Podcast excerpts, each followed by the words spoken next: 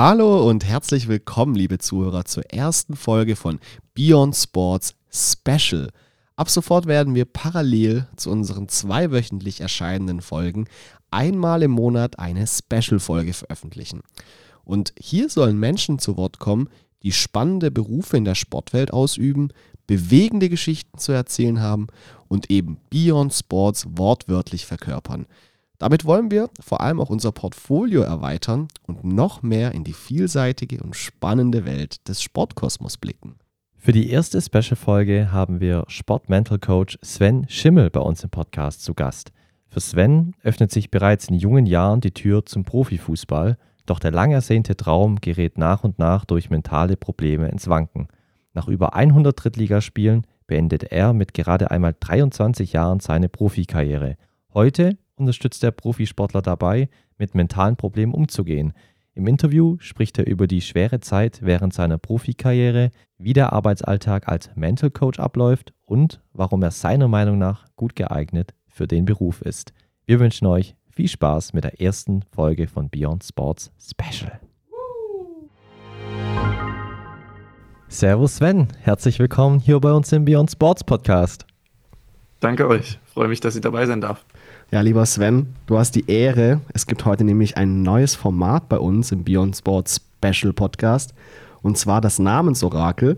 Das heißt, du hast die Möglichkeit jetzt entsprechend deinem Vornamen Attribute oder verschiedene Adjektive deinen verschiedenen Buchstaben zuzuordnen. Jetzt sind wir natürlich gespannt, was du vorbereitet hast.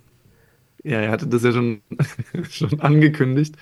Ähm, ich habe jetzt mal versucht, Bezeichnungen zu suchen, die auf mich zutreffen, also die quasi mich so ein bisschen beschreiben auch.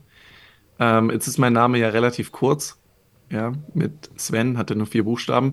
Ich habe jetzt bei dem S Selbstreflexion mir überlegt, äh, V für Vertrauen, weil es ja ganz viel auch mit meinem Beruf zu tun hat, dass man ein Vertrauensverhältnis ähm, zu den Spielern, Sportlern, Sportlerinnen äh, aufbaut. Dann das E für Empathie, also auch so in Verbindung mit dem Vertrauen, dass man sich gut in die Persönlichkeit oder in den Menschen, der einem gegenüber sitzt, äh, hineinversetzen kann und darauf eingehen kann, weil bei mir im Job ja ganz viel mit Gefühlen und ähm, Gedanken und so weiter gearbeitet wird. Und N für Neugier. Also ich bin immer offen für neue Sachen, für äh, neue Erfahrungen, die man machen kann. War jetzt vor ja, ist auch schon wieder eineinhalb, Jahr, äh, eineinhalb Jahre her, in einem Shaolin-Tempel zum Beispiel, um da mal eine Woche ähm, die Kultur kennenzulernen oder einfach mal so andere Dinge kennenzulernen, die man mit dem Kopf anstellen kann. Genau, deswegen würde ich die vier Dinge äh, nehmen, die, glaube ich, ganz gut auf mich zutreffen. Ja, auf jeden Fall spannend. Da hat sich ja unser neues Format schon mal direkt gelohnt. Da haben wir jetzt ein bisschen was von dir kennenlernen können. Würdest du vielleicht sogar sagen, dass so der Part der Selbstreflexion wahrscheinlich so am wichtigsten ist? Oder siehst du das doch anders? Also ich glaube, Selbst Selbstreflexion ist einer der größten Parts. Ich glaube, den Job, den ich heute mache, könnte ich nicht ohne die eigene Reflexion machen, die ich nach meiner Karriere äh, durchlaufen habe. Und es ist natürlich in meiner täglichen Arbeit mit den Spielern und Spielerinnen äh, ein extrem großer äh, Bereich, den wir abdecken, weil wir darüber erst ins Bewusstsein kommen und einfach Dinge über uns kennenlernen können, um dann auch bestimmte Dinge ableiten zu können, Methoden festlegen zu können, die wir nutzen. Ähm, also es ist eigentlich so die Basis von, von ganz, ganz vielen Dingen, die mit mentaler Arbeit zu tun haben oder mit mir als Mensch auch zu tun haben. Und was ja auch ein Teil deiner Basis ist, ist, dass du ja auch Ex-Fußballprofi bist. Und äh, wie ist es eigentlich so generell, sich Fußballprofi nennen zu dürfen? Also wenn wir jetzt deine, wenn wir jetzt auf deine Fußballkarriere zurückblicken, dann sehen wir ja eine lange Zeit beim VfB, beim VfB Stuttgart in der Jugend, wo du dann auch deinen ersten Profivertrag unterschrieben hast. Danach bist du zum SVW in Wiesbaden gewechselt, wurdest dort dann auch zum Stammspieler. Wie würdest du denn so rückblickend auch den Verlauf deiner Karriere beschreiben? Ganz spannend. Wir hatten heute Morgen schon eine Aufnahme in meinem Podcast, habe ich euch ja, im Vorgespräch auch schon gesagt. Und da haben wir ganz Werbung bitte erst so am Ende, Ach danke. da haben wir, äh, da haben wir viel über so eine Achterbahnfahrt gesprochen, äh, weil wir viel auch so über Karrieren gesprochen haben und wie das dann so, wie dann so der Verlauf ist.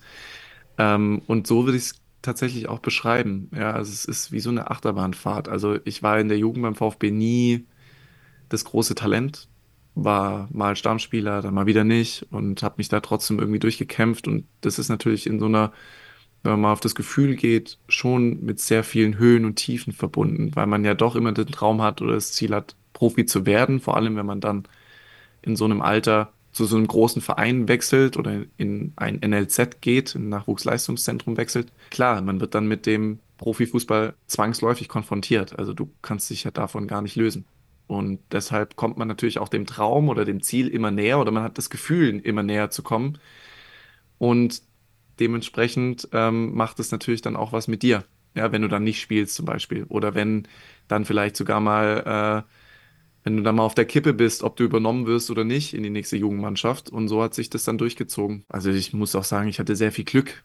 Ja, also ich hatte dann im letzten Jahr U19 dann einen Trainer, der keine Ahnung was, aber irgendwas in mir gesehen hat und äh, dann mich noch vom Offensivspieler zum Defensivspieler umfunktioniert hat, dass ich irgendwie Spielzeit kriege und habe mich dann da ganz gut festgespielt und habe dann da meinen ersten Profivertrag auf der ganz neuen, für mich unbekannten Pro äh, Position äh, bekommen, weil ich mich scheinbar da ganz gut zurechtgefunden habe. Also es ist schon natürlich irgendwie besonders dann zu sehen, dass du deine, sag ich mal, deine Jugend über dann offensiv gespielt hast, dann abrupt durch diesen Trainer, der dich dann auf eine andere Position einstellt, einfach in die Defensive wechselst und dann da danach nach diesem Schritt auch einen Profivertrag bekommst. Das ist ja schon irgendwie skurril, oder?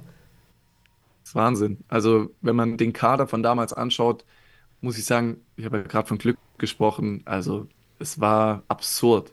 Also, mhm. weil ich hätte wahrscheinlich als Offensivspieler wahrscheinlich keine Minute gespielt. Weil alle Spieler, die da offensiv gespielt haben zu der Zeit, sind alles Bundesligaspieler geworden.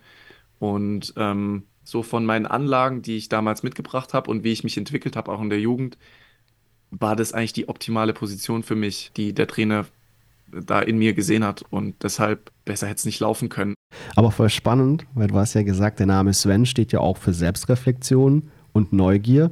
Und wenn man jetzt diesen, diese beiden Attribute mal nimmt, dann kann man diesen Positionswechsel, den du vollzogen hast, eigentlich mit diesen Attributen sehr gut beschreiben, ne? Absolut. Aus heutiger Sicht würde ich das absolut bestätigen. Ich weiß nicht, ob ich damals auch so gedacht habe ja. oder gedacht hätte, ja. Ähm, weil ich glaube, damals war ich noch gar nicht so selbst reflektiert. Also damals.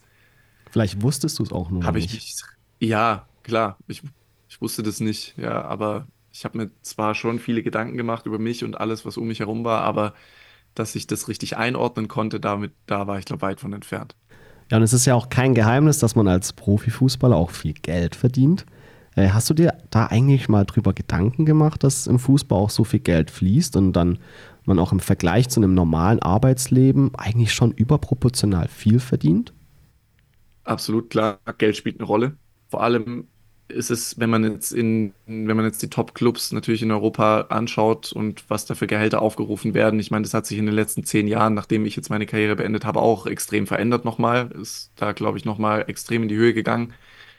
Was wir allerdings schon beachten müssen, wenn wir über die Gehälter sprechen, ist natürlich, dass wenn ich jetzt mal meine Karriere oder meine Jugendzeit äh, betrachte, ich eigentlich mit zwölf angefangen habe zu arbeiten. Und diese sieben Jahre bis zu meinem Vertrag habe ich umsonst gespielt. Und das vergessen wir ja ganz oft, ja, wenn wir über die Gehälter reden. Heißt nicht, dass ich das gut heiße, was da für Gehälter fließen. Das ist natürlich absurd, was da bezahlt wird.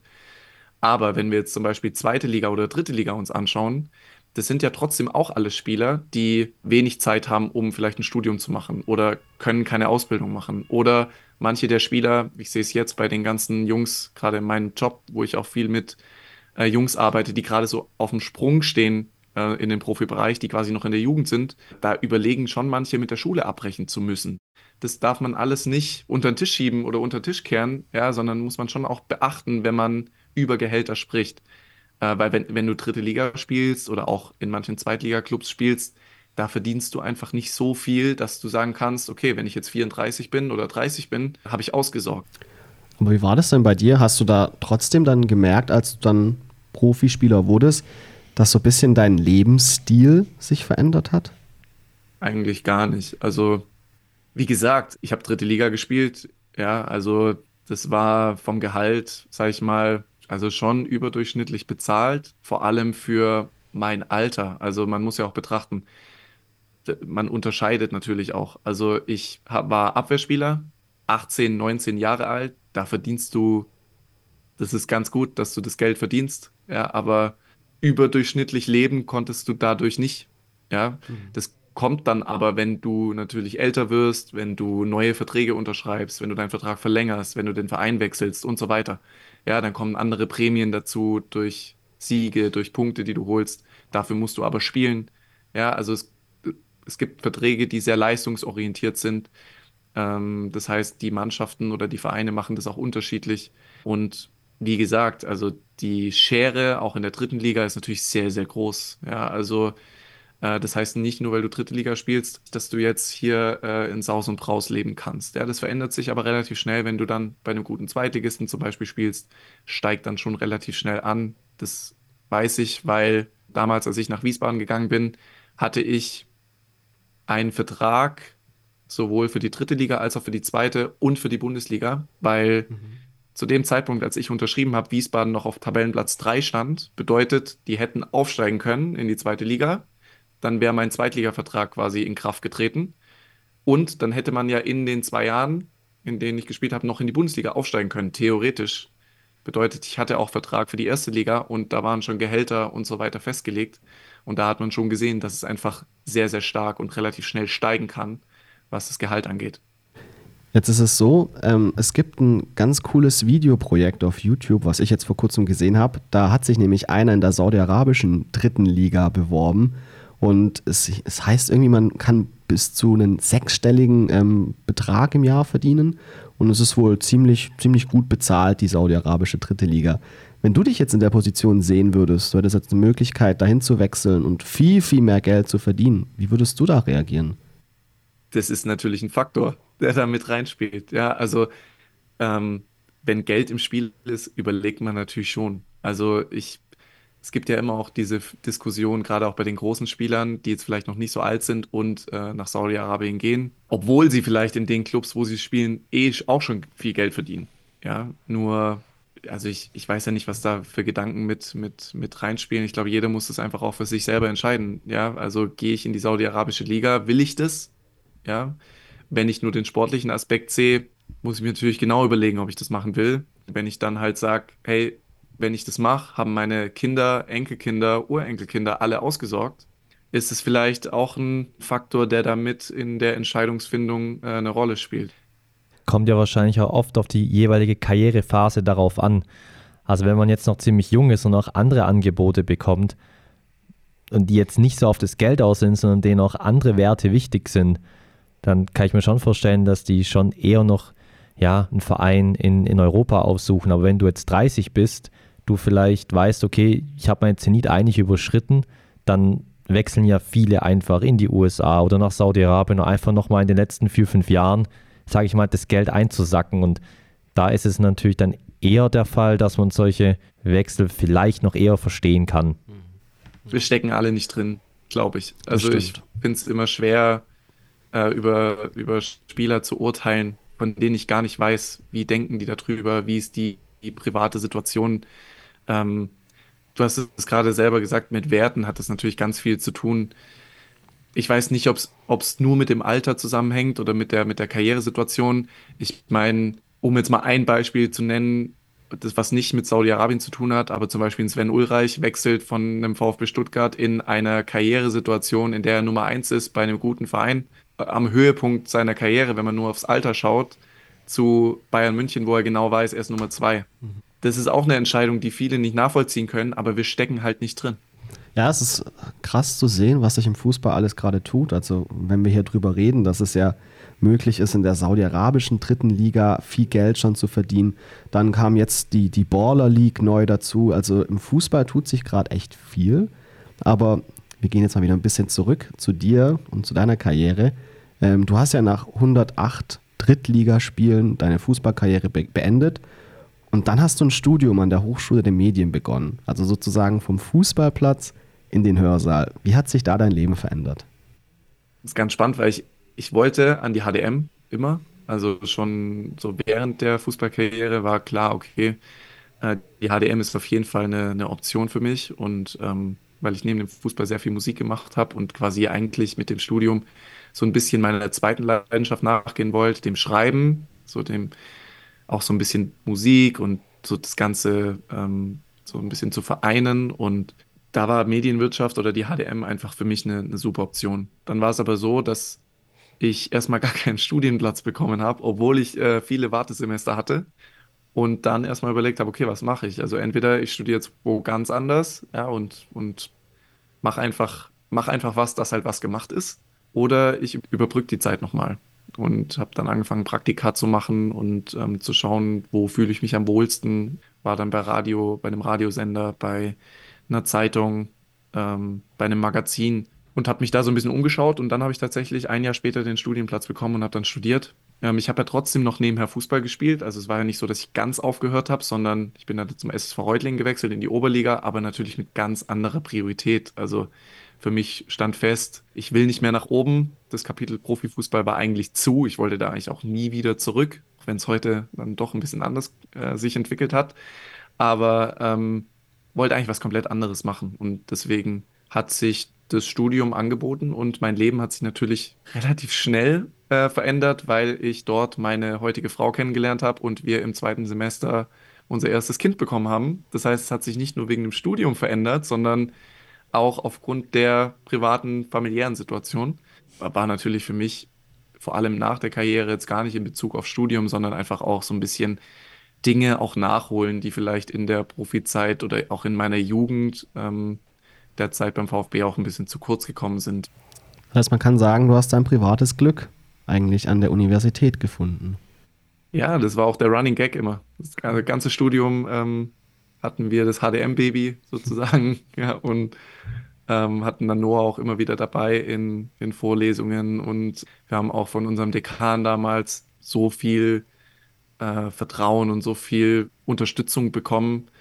Äh, das war echt mega. Also da bin ich auch der HDM echt dankbar, dass wir das da so unter einen Hut kriegen konnten und äh, eigentlich ohne Probleme wirklich nahtlos weiter studieren konnten, äh, beide. Und das war, war wirklich extrem, extrem gut.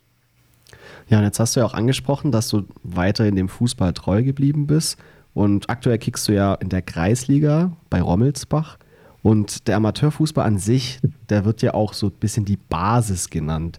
Was ist denn deiner Meinung nach der wichtigste Unterschied zwischen Profi- und Amateurfußball?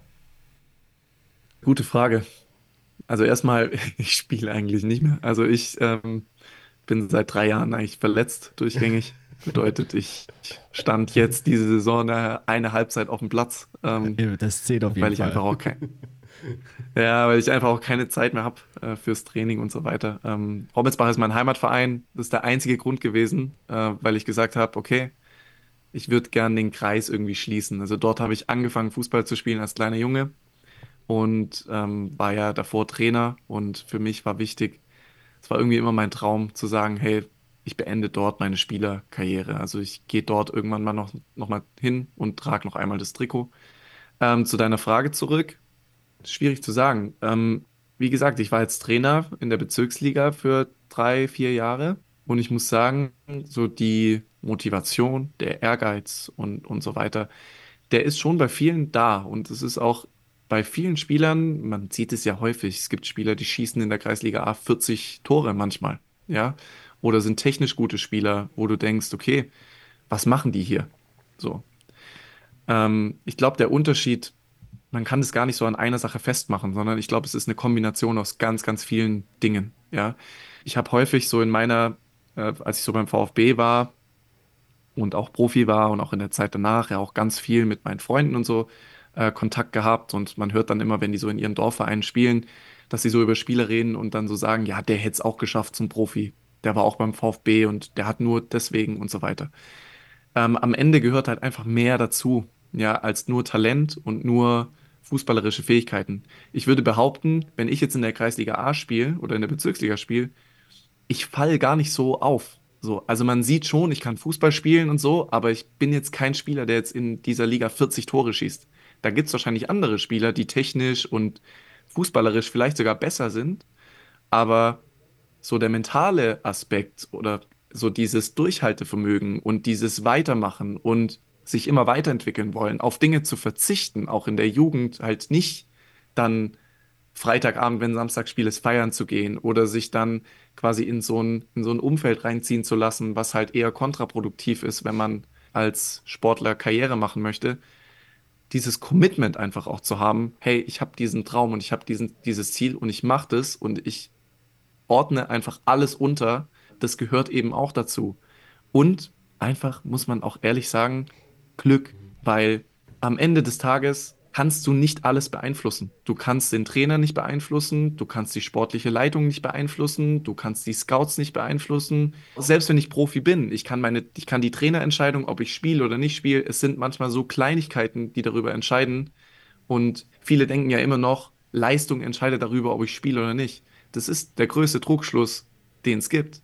Ja, weil es kann sein, ich bin vielleicht gefühlt besser als der andere, aber ist ja rein subjektiv. Wenn du zehn Leute auf der Tribüne hast, bewertet das Spiel jeder anders. Jeder sagt, wer gut ist und was der eine kann und was der andere nicht kann und du hast wahrscheinlich zehn unterschiedliche Meinungen.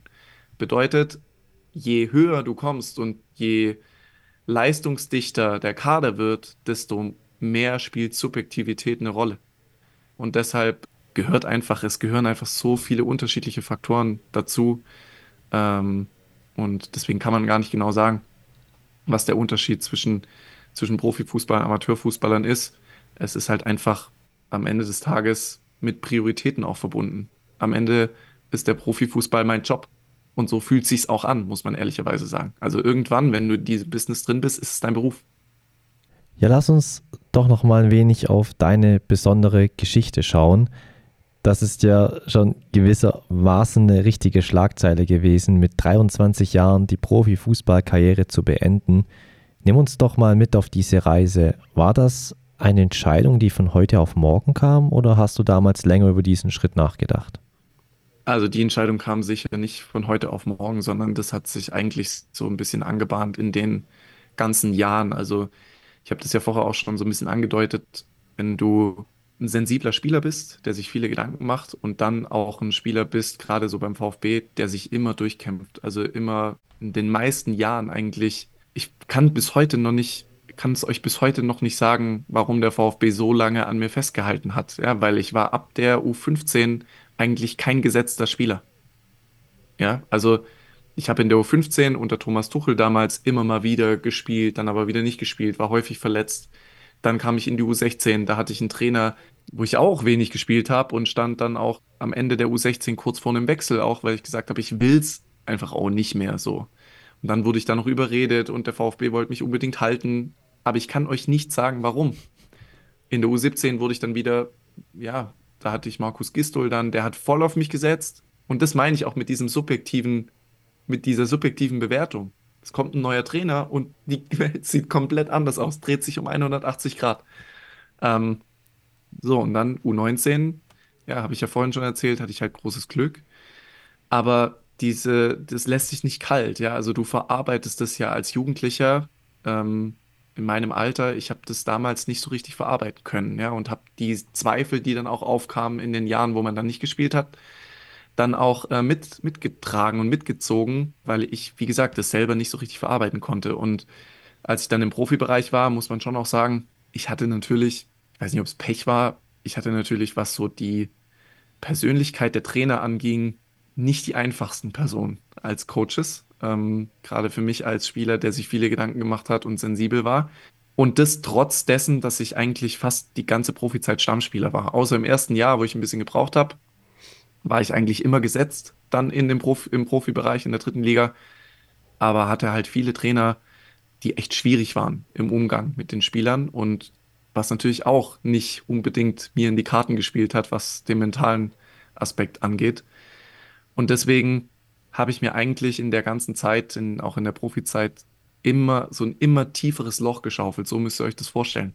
Was mit Selbstzweifeln gefüllt war, was mit einem negativen Gefühl einfach äh, äh, gefüllt war, mit Ängsten gefüllt war, ja, auch so ein bisschen mit Hoffnung, Hoffnung, gutes Spiel zu machen, wenig so mit dem Gedanken reinzugehen, geil, dass ich jetzt hier auf dem Platz stehe, sondern eher hoffentlich mache ich irgendwie keinen Fehler oder hoffentlich bringe ich das Spiel irgendwie gut über die Bühne und dass ich mir das dass mir das bewusst wurde oder ich mir bewusst die Frage gestellt habe, boah, das kann doch nicht richtig sein. Für mich ging es immer weiter bergab, so was die, das Gefühl und auch mein Selbstbild betroffen hat. Und dann war eigentlich nur noch die logische Konsequenz, äh, dann den Schlussstrich äh, zu ziehen und rauszugehen. Aber hast du dir im Nachhinein dann öfters mal in den Kopf gemacht, was hätte passieren können, wenn ich dabei gewesen wäre? Nee. Also wirklich gar nicht. Weil für mich war diese Entscheidung so klar irgendwann. Ich glaube, man macht sich auch verrückt. Also hätte ich jetzt da überlegt, okay, hätte ich es noch als Bundesligaspieler geschafft oder ähm, hätte ich da Fuß gefasst, auch in der zweiten Liga und so. Ich meine, ich war ja erst 23. Also ich hatte ja, theoretisch hätte ich ja noch einige Jahre vor mir gehabt und es wäre ja durchaus drin gewesen, da die nächsten Schritte zu gehen, hätte ich mich dementsprechend entwickelt. Nur mein Gefühl auf dem Platz oder auch neben dem Platz, das war auch nicht fair, muss man ehrlicherweise sagen, auch gegenüber meinen, meinem Umfeld, weil ich einfach nicht mehr der Mensch war, ja, der ich vielleicht in den Jahren davor war. Und deswegen, wenn man jetzt sagt, man macht sich Gedanken über, wie, was hätte, was wäre gewesen, wenn, denkt man ja häufig immer nur über das nach, okay, wie hätte meine Karriere dann weiter, äh, wie wäre es weiter nach oben gegangen? Aber man muss halt auch mal bedenken, vielleicht wäre es auch in die komplett andere Richtung gegangen. Also ich glaube, ich habe so in der Phase den Absprung noch rechtzeitig geschafft. Aber ähm, da weiß ich auch nicht, was hätte passieren können, wenn ich weitergemacht hätte. Aber jetzt mal eine blöde Frage. Wenn man jetzt sich dazu entschließt, die Karriere im Profifußball zu beenden, setzt man da jetzt ein Kündigungsschreiben auf oder wem erzählt man das? Nee, also du hast ja befristete Verträge. Und bei mir war es so, dass der äh, Verein, also Wien Wiesbaden, damals den Vertrag verlängern wollte, in der Winterpause schon. Und ich hatte ja zu der Zeit mit niemandem darüber gesprochen. Also ich hatte jetzt mit meinem Berater nicht darüber gesprochen eigentlich und mit meiner Familie eigentlich auch nicht so richtig, äh, sondern wollte die Entscheidung oder wollte das eigentlich für mich so ein bisschen mit mir selber ausmachen, weil ich auf keinen Fall wollte, dass mich irgendjemand versucht umzustimmen. Und ich habe dann dem Verein auch signalisiert, dass das für mich nicht weitergeht. Und dann hat es auch mein Berater dann mitbekommen und so. Äh, und habe ihm das dann auch erklärt, als er dann auf mich zukam. Und ähm, war dann noch alles okay. Aber so musst du das vorstellen. Also es war jetzt nicht so, dass ich äh, abgebrochen habe. Ich habe den Vertrag einfach auslaufen lassen und nicht verlängert. Aber wie war denn damals dann so das mediale Echo nach deinem Entschluss, die Karriere zu beenden? da ist auch wieder mit, wie, wie mit dem Saudi-Arabien-Thema. Also ich glaube, wenn du selber nicht drin steckst, so, kannst du das natürlich nicht nachvollziehen. Ja, also wie willst du das nachvollziehen? Auch so, weißt du, wie willst du das so Jungs erklären, die halt sich voll gut fühlen und halt Spaß daran haben, Fußball zu spielen und halt auf dem Weg sind und es halt dann nicht schaffen, so. Und ich, in Anführungszeichen, werf das so weg. Also so sieht es ja dann von außen irgendwie aus, ja. Vor allem, weil ich ja performt habe, keine Verletzung da war und eigentlich meine Karriere ja nach oben ging und nicht nach unten. Also es war ja nicht so, dass ich jetzt keinen Vertrag mehr bekommen hätte oder in die Regionalliga hätte gehen müssen oder in die Oberliga, sondern es war ja eigentlich so der nächste Schritt schon in Sicht, ja. Aber klar, ich musste mich extrem rechtfertigen und ähm, auch erklären, ja, warum ich das quasi wegwerf. Also sowas wurde mir da in den Kopf geworfen und ähm, war schon nicht ganz einfach. Also so die Interviews zu führen, vor allem zu der Zeit, wo es mir wirklich nicht gut ging. Trotzdem gab es auch viele, die ja sehr positiv über mich gesprochen haben. Da kam die Schlagzeile dann auch, einer der besten Rechtsverteidiger verlässt die Liga. So, das habe ich vorher nie über mich gelesen. So, das war nie Thema. Und dann ähm, poppt es auf einmal auf. Und das war natürlich schon sehr schön, das zu lesen, wobei ich das zu der Zeit auch, ich sag mal, gar nicht mehr so richtig aufnehmen konnte, weil die Entscheidung eh schon gefallen war. Wie schnell ist dir dann nach deinem Karriereende eigentlich klar geworden, dass du mit dem Bereich Mental Coaching irgendwas zu tun haben möchtest? Es hat schon sehr lange gedauert. Also dadurch, dass es ja eigentlich der größte Grund war für mein Profikarriereende, hat mich der Bereich natürlich nie so richtig losgelassen. Also es hat mich immer irgendwie beschäftigt und ich habe nach der Profizeit auch viel an mir gearbeitet, würde ich sagen. Ähm, mich viel auch mit dem Bereich beschäftigt. Äh, aber nie mit dem Ziel, jetzt Mentalcoach zu werden. Das hat man ja auch am Studium gesehen. Für mich war jetzt nie, nie in den Gedanken, dass ich irgendwie Sportpsychologie oder so studieren möchte.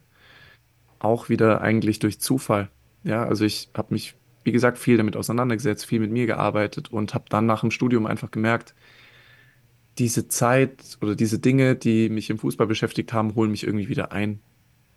und ähm, habe dann angefangen, ein Buch zu schreiben, ähm, um meine Karriere oder die Zeit einfach nochmal komplett von vorne bis hinten aufzuarbeiten. Es war wirklich wie so eine Art Selbstheilung, ja, die man da gemacht hat, ähm, weil man, wenn man das aufschreibt und wirklich sich Gedanken macht, also das Ziel von diesem Buch war eigentlich zu verstehen, also meinen Weg zu verstehen, ja, von meinem ersten Spiel als kleiner Junge bis hin zu meinem letzten Profispiel. Und da schon so ein paar Reflexionen mit einzubauen, also Situationen zu beschreiben, um dann in die Reflexion zu gehen und zu überlegen, okay, wie würde ich heute auf diese Situation schauen? Also wie würde ich heute mit dieser Situation, wenn ich sie nochmal durchleben könnte, ähm, umgehen? Was würde ich machen? Das war für mich so der Startschuss eigentlich. Und dann kommt man natürlich zwangsläufig wieder mit, mit irgendwelchen Leuten aus der Zeit wieder in Kontakt, weil man denkt, okay, den könnte man vielleicht mal wieder anrufen oder da könnte man mal wieder schreiben. Und dann habe ich auch angefangen, so die ersten Posts in die Richtung zu machen auf Instagram. Und es war wirklich spannend. Ich dachte damals immer, ich bin in der Kabine so der Einzige, der so denkt und der so Selbstzweifel hat und so mit sich umgeht. Und die anderen sind alle selbstbewusst und äh, stehen mit breiter Brust auf dem Platz und so. Äh, und ich habe so viele Nachrichten von Spielern bekommen. Das könnt ihr euch nicht vorstellen. Von Spielern, bei denen ich einfach so krass überrascht war, dass ich jetzt von diesem Spieler eine Nachricht bekomme, weil ich gedacht habe, der war doch der selbstbewussteste Spieler in dieser Kabine, so nach außen hin. Und da habe ich gemerkt, dass es ganz, ganz vielen anderen Spielern auch so geht, wie, wie mir damals. Äh, und habe dann ja auch schon so gemerkt, dass auch eine große Resonanz auch bei den Trainern da war, ja, die dann auch gesagt haben, hey, kannst du mal mit dem Spieler oder so. Äh, und dann habe ich durch das Buch einfach die richtigen Leute kennengelernt. Aber das heißt, wir werden uns irgendwann mal ein literarisches Werk von dir kaufen können. Ich hoffe es. Also ich bin jetzt in den letzten Jahren nicht mehr so oft zum Schreiben gekommen, aber es hat mittlerweile 230 Seiten. Also es ist schon einiges passiert. Also es ist eigentlich, muss man sagen, so in den letzten Zügen. Mhm. Aber selbst die letzten Züge können sich manchmal ziehen. Wenn du so ein Buch schreibst, hast du auch einen Anspruch so ein bisschen und es ist halt auch meine Geschichte. Ja, und jetzt ist es ja so, du hast es ja schon angesprochen, du bist jetzt ausgebildeter Sport-Mental Coach. Äh, wie sieht so eine Ausbildung eigentlich aus? gibt ganz unterschiedliche Sachen. Also diese Ausbildung und Weiterbildung hört auch nie auf. Also das ist, das ist ja keine richtige Ausbildung, wie man sich das jetzt, keine Ahnung, wenn du einen normalen Beruf lernst, vorstellt, sondern das sind halt Blöcke, die du belegst, Wochenendblöcke, die du belegst. Und ich glaube, das Coaching an sich lebt nicht von dieser Ausbildung, mhm. sondern meine tägliche Arbeit heute lebt eigentlich aus einer Kombination von ganz, ganz vielen Sachen. Einerseits natürlich meine Erfahrung als Spieler, dann meine Reflexion nach der Karriere, die ganz, ganz wichtig und elementar ist für die Arbeit, weil ohne die könnte ich die Sachen, die ich als Spieler erlebt habe, gar nicht richtig weitergeben und einordnen. Das würde gar nicht funktionieren. Dann natürlich die theoretischen Inhalte über die Aus-, Weiterbildungen, die Bücher, die man liest ähm, und der Mentalcoaching und Mentaltraining oder der mentale Bereich allgemein ist ja auch so vielfältig und so groß. Du kannst da in ganz viele unterschiedliche Bereiche ergehen. Ja, ob du jetzt mit Atemtechniken arbeitest, äh, ob du wirklich ins mentale Training gehst, ob du ins neurozentrierte, neuroathletische Training gehst, ob du im Coaching arbeitest, also systemisches Coaching machst, philosophisches Coaching machst. Also es gibt ja so viele unterschiedliche Ansätze, die du belegen kannst. Ähm, manche Mentalcoaches haben ja dann noch, auch noch ein Sportpsychologiestudium, ähm, was ja dann auch noch mal ganz andere Aspekte mit, mit reinbringt. Bedeutet, du musst deinen eigenen Weg irgendwo finden und schauen, wie kannst du mit dem, was du als Spieler erlebt hast, auch arbeiten. Ich nehme ja immer die Dinge auf, von denen ich das Gefühl habe, okay, das hätte mir als Spieler geholfen oder, oder das hilft meinen Spielern. Weil ich ja schon sehr fokussiert auf den Fußball auch bin und viele Sportmentaltraining, Sportmentalcoaching-Sachen, jetzt auch bei der Ausbildung, die ich gemacht habe, schon auch häufig auf den Einzelsport gehen. Ja, aber es da einfach gravierende Unterschiede auch gibt. Allein schon ähm, die Voraussetzungen, dass wir einfach immer im Mannschaftssport, gerade im Fußball auch, mehr Nachfrage als Angebot haben. Also wir haben immer einen größeren Kader, als es Plätze gibt auf dem Platz. Ja? Bedeutet, es ist immer eine Entscheidung, die getroffen werden muss von einer Person. Ich bin immer ein bisschen abhängiger. Im Einzelsport ist ja ein bisschen anders. Also im Einzelsport fahre ich meine Zeit oder ich renne meine Zeit und qualifiziere mich oder qualifiziere mich nicht da habe ich ein bisschen mehr selber in der Hand, bin nicht ganz so abhängig wie im Mannschaftssport. Das heißt, viele Dinge, die im Mannschaftssport oder im Einzelsport funktionieren, funktionieren im Mannschaftssport viel, viel schwerer, gerade wenn man äh, den mentalen Aspekt be mhm. betrachtet. Aber fokussierst du dich jetzt ausschließlich auf den Fußball oder betreust du auch andere Sportler? Also ich betreue auch andere Sportler und Sportlerinnen, aber der Fokus liegt schon auf dem Fußball. Also ich bin auch Fußball-Mental-Coach, würde ich sagen. Äh, wenn jetzt aber ein anderer Sportler, andere Sportlerin zu mir kommt und mit mir arbeiten möchte, bin ich am Anfang erstmal ehrlich. Jetzt war eine Volleyballerin auf mich zu. Ich habe noch nie Volleyball gespielt. Also in der Schule mal. Mhm. Aber ich habe keine Ahnung. Ich musste erstmal fragen. Es gibt ja beim Volleyball äh, in der Mitte diesen, dieses, diese Feldtrennung. Ich musste erstmal fragen, was das bedeutet. Ja, also ich muss, ich brauche erstmal ein paar Informationen dazu. Wenn der Sportlerin und dem Sportler klar ist, dass ich jetzt wenig Ahnung habe von dem, was sie da tut und ich erstmal das lernen muss und sie oder er mir auch ein bisschen Zeit geben muss, dann gerne. Dann bin ich immer offen auch für neue Sportarten. Ähm, ich arbeite seit mehreren Jahren mit einem Kanuten und mit einer Kanutin zusammen. Äh, wenn du da Teil von Olympia dann bist, ist schon mega, macht doch mega Spaß. Aber ich saß noch nie in einem Boot. Ich bin noch nie Kanu gefahren. Mhm. Das heißt, wenn ich jetzt zum Beispiel eine Meditation schreibe für den Sportler, muss ich erstmal das Wording abfragen. Ich muss erstmal fragen, hey, wie sagt, was sagt ihr zu, des, zu, zu der äh, Situation? Wie redet ihr darüber? Wie heißt das bei euch? Wie heißt das bei euch? Weil sonst stolpert ja der Sportler immer über ein Wort, wenn er sich eigentlich fallen lassen soll in der Meditation. Und das ist halt so die Grundvoraussetzung, dass der Sportler, die Sportlerin das weiß, ja. Und wenn das für die Sportlerinnen und Sportler okay ist, dann ist es auch kein Problem mehr, weil dann gehe ich mit einer ganz anderen Intention rein. Wenn ich jetzt zu einem Sportpsychologen oder zu einem Sportmentalcoach gehe, der quasi breit aufgestellt ist und es ist vorher nicht kommuniziert, dann gehe ich ja auch mit der Intention rein, hey, der versteht mich oder der muss mich verstehen. Ich räume das aber direkt auf. Ich bin Fußball-Mentalcoach. Wenn du zu mir kommst, dann musst du auch verstehen, dass ich das, was du da machst, halt nicht verstehe. Neueste Neuigkeit kam jetzt raus, dass jetzt zum Beispiel auch Jürgen Klopp gesagt hat, er kann nicht mehr bei Liverpool weitermachen, weil ihm die Kraft fehlt.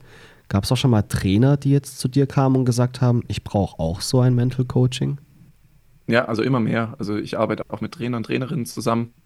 Ich muss sagen, es geht bei Trainern und Trainerinnen häufig gar nicht so stark um den eigenen Druck. Natürlich auch, ist auch mit dabei. Ähm, auch so Emotionsregulierung und so weiter ist da mit dabei. Also wie schaffe ich es, meine eigene Emotion quasi aus dem Team rauszuhalten und dem Team die Emotion zu geben, die das Team gerade braucht. Ähm, aber häufig sind es auch so Themen wie Kommunikation. Also wie schaffe ich es als Trainer, Dinge zu vermitteln, dass eben mental der Spieler besser performt. Das, also es geht häufig eher so um solche Themen. Aber du hast natürlich ganz, ganz viele Zielgruppen. Also du hast nicht nur Trainer, sondern du hast natürlich auch Schiedsrichter. Du hast mhm. Spieler, Spielerinnen, du hast ähm, Torwarttrainer. Ja, du hast auch Menschen, die um den Fußball herum sind. Also die Zielgruppen sind schon sehr, sehr groß. Bringst du da persönlich auch ein besonderes Talent mit? Also würdest du sagen, du bist auch ein guter Mental Coach? Boah, das kann ich schwer beurteilen. Ich würde schon sagen, dass ich äh, eine, also gute Voraussetzungen habe, weil ich es klar selber irgendwie erlebt habe. Und ein Spieler hat mal äh, gesagt, und das fand ich irgendwie cool, ich weiß, wie die Kabine funktioniert. So, und ähm, das ist schon ein großer Vorteil, glaube ich, wenn man das hat heißt aber nicht gleichzeitig, dass ich automatisch dadurch ein guter Mental Coach bin.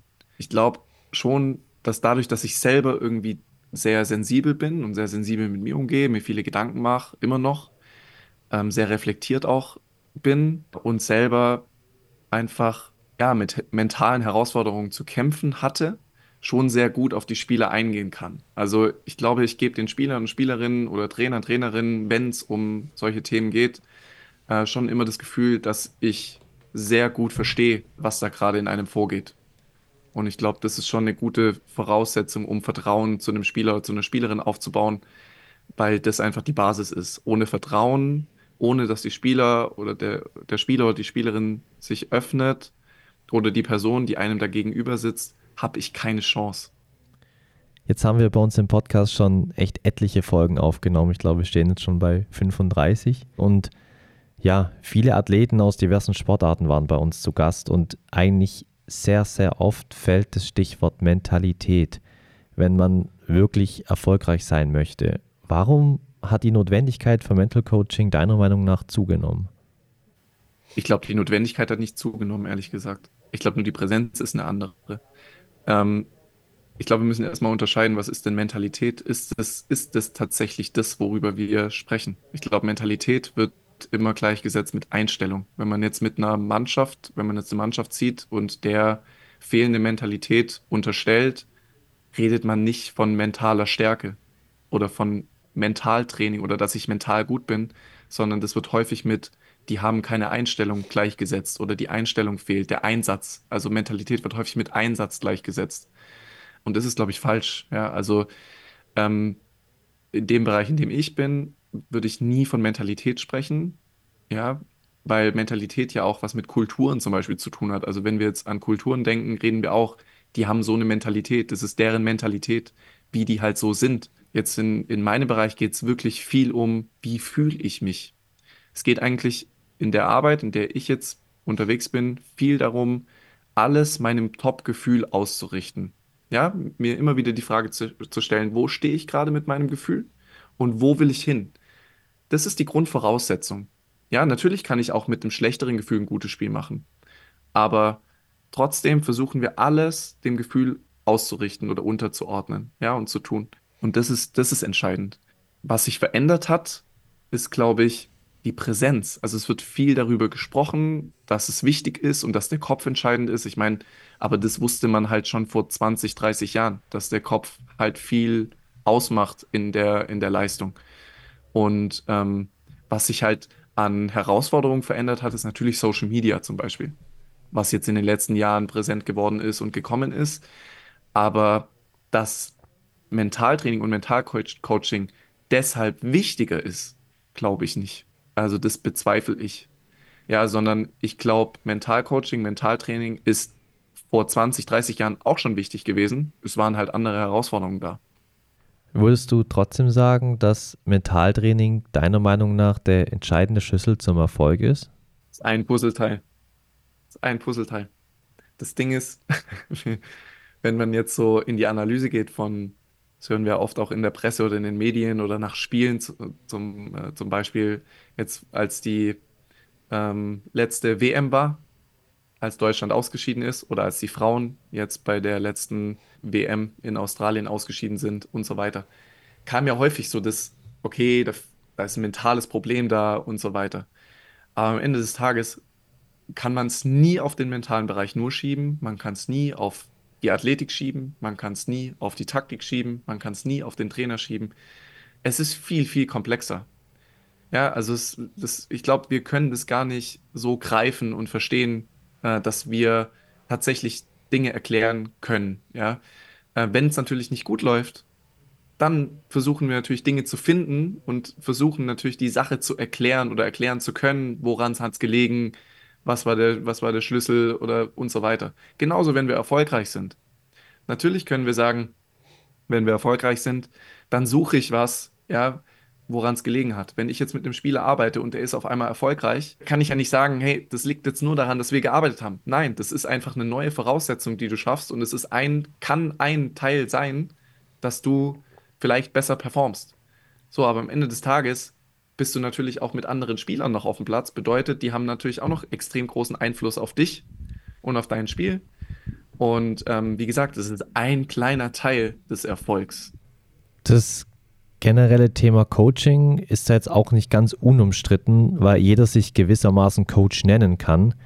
Was qualifiziert dich denn persönlich dazu, sich Coach nennen zu dürfen und anderen Sportlern bei ihren Problemen weiterzuhelfen? Ich glaube, das sind wie gesagt, das sind einfach meine Erfahrungen, die ich gemacht habe, auch die Aus- und Weiterbildungen, die ich gemacht habe. Das ist so mal ein Teil. Aber am Ende des Tages geht es ja auch immer darum, was, was für ein Gefühl gibst du dem, dem anderen, der dir gegenüber sitzt. Ja, also ich glaube, wenn ich nicht das Gefühl hätte, dass ich den Spielern oder den Spielerinnen die Unterstützung geben kann, die mir gefehlt hat, würde ich das, glaube ich, nicht machen. Also solange ich dies, dieses Gefühl habe, dass ich den Spielern, den Spielerinnen einfach das geben kann, was mir gefehlt hat, solange bin ich auch überzeugt, dass das gerechtfertigt ist, dass ich äh, als Coach arbeite. Ja. Ähm, weil am Ende des Tages, ob ich jetzt zu einem Sportpsychologen gehe, klar, hat der, hat der Sportpsychologe vielleicht eine andere Ausbildung als ich, aber die steht halt nur auf dem Papier. Also ich hatte schon Sportler, Sportlerinnen, die von Sportpsychologen zu mir gewechselt sind, weil sie einfach gesagt haben, ich will mit dir arbeiten. So. Weil ich da einfach ein anderes Gefühl habe. Und Ich hatte auch mal ein Gespräch mit, mit Sportpsychologen, äh, die bei einem, in einem NLZ gearbeitet haben. Die habe ich auch mal gefragt, weil die beide, beide auch eine systemische Coaching-Ausbildung hatten und ich sie gefragt habe, hey, äh, wie viel verwendet ihr quasi von eurem Sportpsychologiestudium und wie viel ver verwendet ihr so aus euren Coaching-Ausbildungen? Und haben die auch gesagt, im Sportpsychologiestudium lernst du ja nicht, wie du mit den Menschen arbeitest, sondern du lernst halt die Theorie. So, und im Coaching, also in der Ausbildung, lernst du halt, wie interagierst du mit den Sportlern? Wie gehst du auf die ein? Wie reagierst du auf die? Ja, was kannst du mit denen machen? Ist es dann äh, das Gespräch? Manchmal ist es ja auch nur ein Satz. Manchmal brauchst du keine Methode oder ein Tool oder irgendwas, sondern manchmal ist es ein Satz, den du dem Spieler mitgibst, äh, der wirklich was ganz, ganz Großes im Mindset verändern kann. Ja, oder eine Frage, die du stellst, mit der sich der Spieler noch nie auseinandergesetzt hat und die ihn dann zu, dazu anregt, die Antwort darauf zu suchen. Ja, den Fokus allein durch die Suche nach der Antwort zu verändern. Und ähm, wie gesagt, wenn ich dieses Gefühl nicht hätte und auch das Feedback nicht bekommen würde, ich glaube, dann würde ich das auch nicht machen. Also so ehrlich äh, wäre ich dann schon, äh, da rauszugehen. Und wie gehst du dann genau vor, wenn die Athleten auf dich zukommen? Also wie schaffst du es da auch Vertrauen aufzubauen und wie entsteht dann generell so eine Verbindung zwischen dem Athlet und dem Coach, also dann quasi jetzt in dem Fall dir? Also bei mir ist immer so, wenn die Spieler oder wenn die Sportler zu mir kommen, dann äh, gibt es erstmal zwei Vorgespräche. Also wir lernen uns kennen in, in dem ersten Gespräch. Äh, ich erzähle erstmal so meine Geschichte, ja, was so mit mir passiert ist und lasse eigentlich so ein bisschen direkt die Hosen runter. So.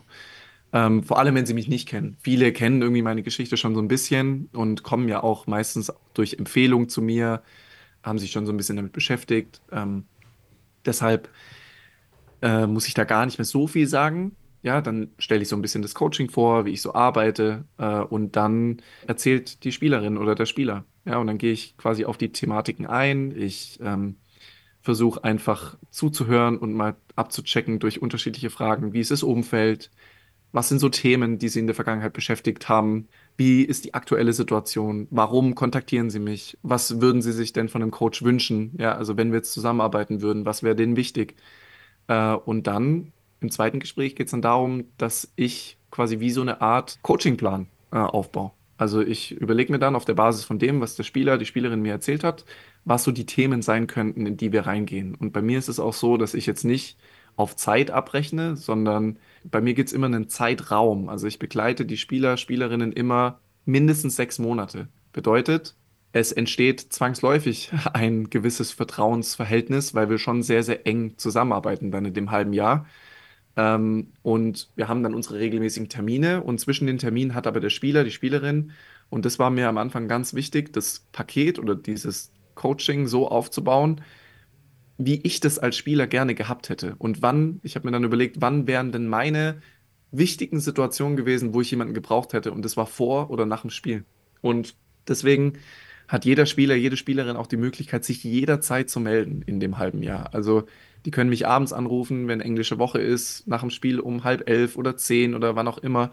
Äh, oder am Wochenende vor dem Spiel, nach dem Spiel die haben jederzeit die Möglichkeit, sich mit mir in Verbindung zu setzen. Ob wir telefonieren oder Sprachnachrichten oder WhatsApp oder wie auch immer. Ja, ist auch ein bisschen typabhängig. Und so ist es aufgebaut. Und das Coaching ist sehr individuell, bedeutet alles, was die mitbringen, also die können das Coaching theoretisch selber gestalten. Aber der Coachingplan, den ich quasi erstelle, ist quasi so ein bisschen, wenn der Spieler, die Spielerin jetzt nichts mitbringt, ja, oder kein aktuelles Thema da ist, was jetzt so im Alltag passiert ist, dann arbeiten wir quasi nachhaltig am Fundament und versuchen den Spieler, die Spielerin so weiterzuentwickeln, dass sie theoretisch irgendwann ohne mich klarkommen kann. Ja, oder ohne mich weitergehen kann. Das ist das Ziel. Und ähm, so ist eigentlich so der Prozess. Gibt es denn irgendwie eine Vorzeigegeschichte, die du auch gerne heute mit uns vielleicht teilen möchtest? Also vielleicht dein bisher spannendster Fall oder auch von wem du für dich bisher am meisten so persönlich mitgenommen hast? Gute Frage.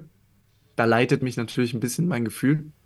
Und zwar äh, fand ich natürlich extrem spannend, und das habe ich auch schon häufiger im Podcast erzählt, als Konrad Scheibner zu mir kam, ist der Kanute, von dem ich vorher auch schon gesprochen habe. Den begleite ich jetzt seit dreieinhalb Jahren, würde ich sagen. Und ähm, er war der erste Sportler, der nicht Fußballer war und Einzelsportler auch noch war. Es war eine komplett neue Welt für mich. Ich hatte keine Ahnung von dem Sport, den er macht. Also Kanadier fährt er. Ich wusste nicht mal, was das ist, ehrlich gesagt. Und er kam zu mir und ich äh, habe dann das erste Gespräch mit ihm geführt und habe ihn dann ins Coaching aufgenommen.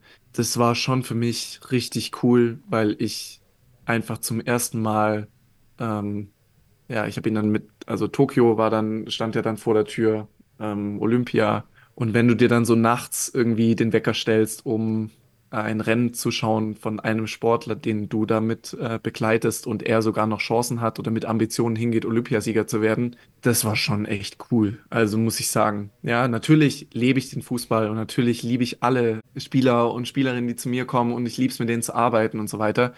Äh, aber das war einfach für mich eine neue Welt und es war einfach was anderes und es war einfach cool, äh, damit dabei zu sein, irgendwie ein Teil von etwas zu sein, was ich noch nie erlebt habe, nicht als Spieler äh, und habe jetzt die Chance, irgendwie mit diesem Job was Neues, was ganz Neues irgendwie zu erleben. Und das war cool. Äh, ich habe auch mega Spaß mit ihm da äh, zu arbeiten, weil es, wie gesagt, äh, ein ganz anderes Arbeiten ist. Man richtet vieles auf den Wettkampf aus und hat nicht viel so diese alltäglichen Dinge, so dieses Training und ich spiele jede Woche und so weiter, sondern man richtet alles so auf eine Weltmeisterschaft, Europameisterschaft, auf Qualis, auf äh, Olympia zum Beispiel aus. Das ist schon cool. Ich lerne da auch unheimlich viel dazu. Hab da auch in den letzten Jahren, als wir angefangen haben, auch äh, viel dazu gelernt. Man steigt auf einem anderen Level ein. Ja, also äh, dadurch, dass er natürlich allein verantwortlich ist, auch so ein Stück weit für seine Leistung, hat er natürlich schon viel auch im mentalen Bereich gearbeitet. Und ich bin auf einem ganz anderen Level eingestiegen als mit ganz vielen Fußballern. Deswegen war das für mich auch eine geile Erfahrung. Ja, Sven, wir kommen jetzt zu einem neuen Element bei uns im Podcast und zwar der KI-Frage. Das heißt, wir haben KI die Möglichkeit gegeben, dir eine Frage zu stellen und das ist die Frage. Das Mental Coaching ist ja jetzt dein Beruf. Wie sieht denn dein Arbeitsalltag aktuell aus? Beziehungsweise was machst du so alles an einem normalen Arbeitstag? Ähm, ja, sehr unterschiedlich eigentlich, muss man sagen. Also klar, mein Arbeitsalltag ist sehr geprägt von vielen Terminen, weil ja, ich halt Termine mit den Spielern und Spielerinnen habe, also die Coaching-Termine. Äh, das nimmt schon die größte Zeit in Anspruch und habe da meine Coachings eigentlich jeden Tag immer so zwischen zwei und fünf Coachings. Und zwischendrin, klar, viele, viele Sachen, die jetzt so Kooperationen zum Beispiel angehen, ähm, Podcasts, so wie jetzt mit euch, äh, dann viel Social Media auch, also viel Content-Entwicklung auch, Wobei ich sagen muss, das macht viel dann auch meine, meine Frau. Wir versuchen uns da abzustimmen. Und ähm, ja, also so an sich lebt mein Arbeitsalltag sehr von, von den Terminen mit ganz vielen Leuten. Also Coachings, Podcasts, Kooperationspartner. Ich habe gesehen, vorstellen. Ich habe gesehen, vor kurzem bist du auch, oder vor ein paar Wochen bist du auch mit einem Reel ein bisschen viral gegangen, wo auch so ein bisschen dann dein Hintergrund gezeigt wurde zu deiner ganzen Karriere.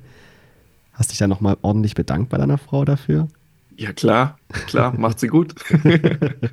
ja, auf jeden Fall. Sven, auf jeden Fall jetzt schon mal vielen Dank, dass du dich auch heute hier so uns geöffnet hast. Zum Abschluss vielleicht noch, welche Bedeutung hat denn der Fußball heute noch für dich und drückst du dem VfB oder auch Wien Wiesbaden immer noch die Daumen heute?